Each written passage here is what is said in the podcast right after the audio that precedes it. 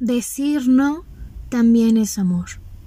La soledad es deliciosa, aunque estoy tan cansada de buscar obtener todo eso que me prometieron que aliviaría el dolor de la existencia misma, el sufrimiento de vivir, la pesadez de ser.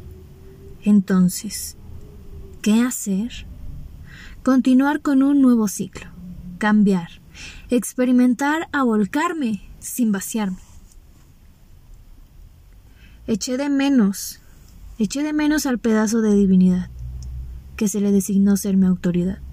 Pero hoy día, ¿quién quiere ser gobernado? ¿Quién quiere rendir cuentas?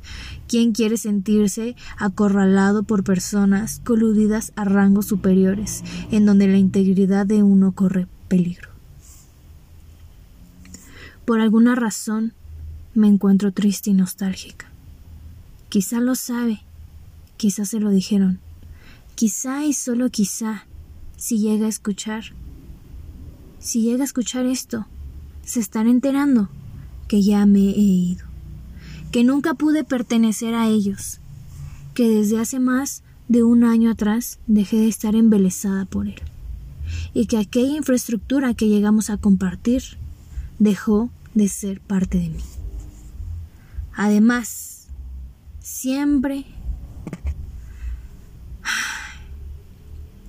Además, siempre me he encontrado sin ganas de hacer cosas por obligación o domesticación filosófica. Espero que me recuerde más por las mil veces que le dije que sí, que por la única vez que le dije que no. Pocas veces me he sentido así de idiota pero lo he sentido. Ya he estado poseída por el amor. Y sé que uno no puede dejarse ir por completo. Sé que siempre debo tener espacio para mí. ¿Por qué? Porque de lo contrario se corre el riesgo de disolverse con la otra persona. Y donde no hay individuo, no hay oportunidad para alguien más. Y no me malinterpreten, el amor se puede construir de lo que sea que nos dé la gana. Es cierto, es cierto, que hay amor que está construido con elementos violentos, de abuso, conveniencia, sacrificio, y con los más grandes, y con los más grandes y negros apóstrofes que laceran el alma. Pero ahí radica el libre albedrío, madurez y voluntad. La libertad. La libertad incluye, por dolorosa que sea, la opción de sufrir. Nadie nos puede venir a decir cuál es la mejor manera de experimentarnos.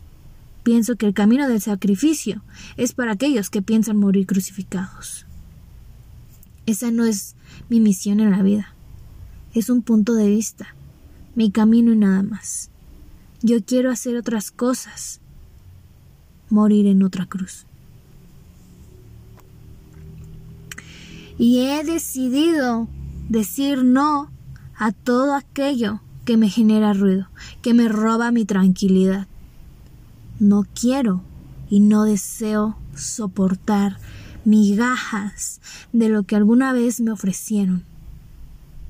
Estoy trabajando en sintonía conmigo mismo para alinear lo que relegué en algún momento, para que vuelva a su estado de equilibrio.